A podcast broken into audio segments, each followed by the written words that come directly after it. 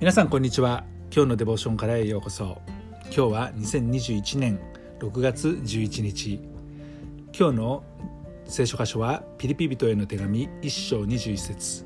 今日のデボーションタイトルは生きるのも死ぬのも。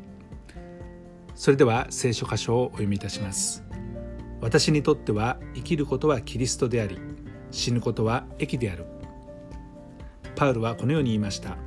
そこで私が切実な思いで待ち望むことは私がどんなことがあっても恥じることなくかえっていつものように今も大胆に語ることによって生きるにも死ぬにも私の身によってキリストが崇められることである。パウロにとって生きる意味というのは彼の人生を通してまた彼を通してキリストが崇められることだと言いました。本当に私たちの人生を通して周りの人々が神を崇めキリストを崇めることができるようになったらなんと素晴らしいでしょう。パウロは生きることと死ぬことに関して私はこれら2つのものの間に板挟みになっているというふうにも言っています。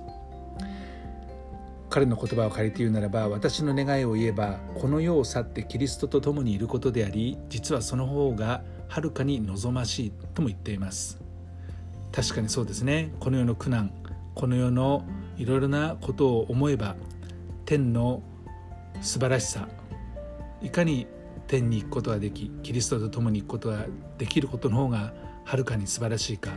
それは皆共通な思いだと思います。しかしパウルは続けてこのように言っています。しかし肉体にとどまっていることはあなた方のためにはさらに必要である。そうパウロは自分のことだけを考えているのではなくて人々の必要を考えその必要を思えばこそ生き続けることには大きな意味がありそこに自分の存在意義を見いだすことができたわけですね。パウルを通して多くの人々が本当に励まされキリストの素晴らしさを知ることができたことも確かです。私たちは生きる上で本当に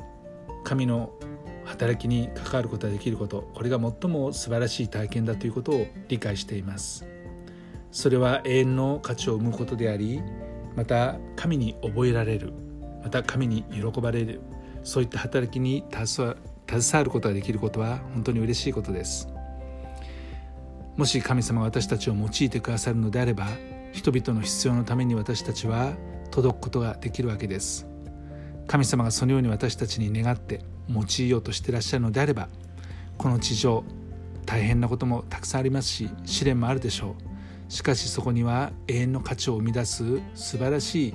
神の国への貢献があるんだということを覚えて今生かされているこの命を感謝して生きていきたいと思います。生きるのもまた死ぬのも死のために私たちは使えることができる。またそれを用いていくことができる。このことを喜んで今日も一日歩みたいと思います。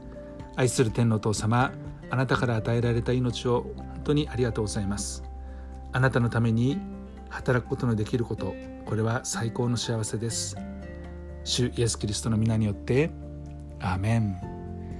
今日も皆さんの歩みの上に神様の豊かな祝福がありますように。